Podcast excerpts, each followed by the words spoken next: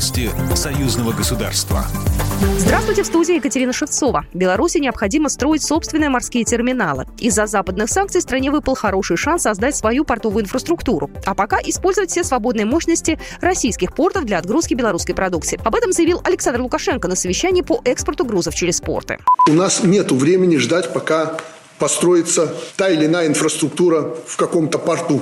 Речь идет сегодня прежде всего о северо-западном регионе Российской Федерации. Президент России лично показал мне все порты Питера и вокруг него. Но он знает досконально это. И предложил, выбирайте любое направление. Но я ему сказал, нам уже сегодня нужно грузить любую точку и начинайте грузить. Поэтому я так образно часто говорю, что пока будем строить, мешками будем грузить. Ну, естественно, 12 миллионов тонн и больше мешками не загрузишь.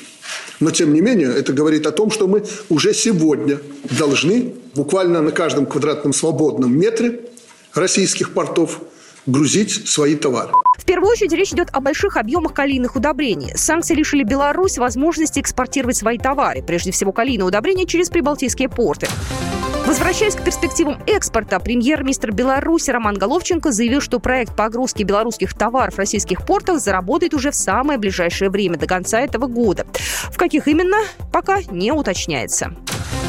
Санкт-Петербург заинтересован в наращивании поставок белорусской пассажирской коммунальной специальной техники и лифтов, сообщили в Министерстве промышленности Беларуси, передает Белта. Министр промышленности Петр Пархомчик во главе белорусской делегации промышленников принял участие во встречах и переговорах с руководством города на Неве. Достигнутой договоренности продолжить участие в проекте по конкурсным поставкам пассажирской техники МАЗ, коммунальной и специальной техники в количестве более одной тысячи единиц, а также поставкам лифтового оборудования для замены лифтов в старых домах. Минпром Беларуси пообещал до конца года подготовить и передать городу в опытную эксплуатацию автомобиль скорой медицинской помощи производства Минского автомобильного завода в согласованной комплектации.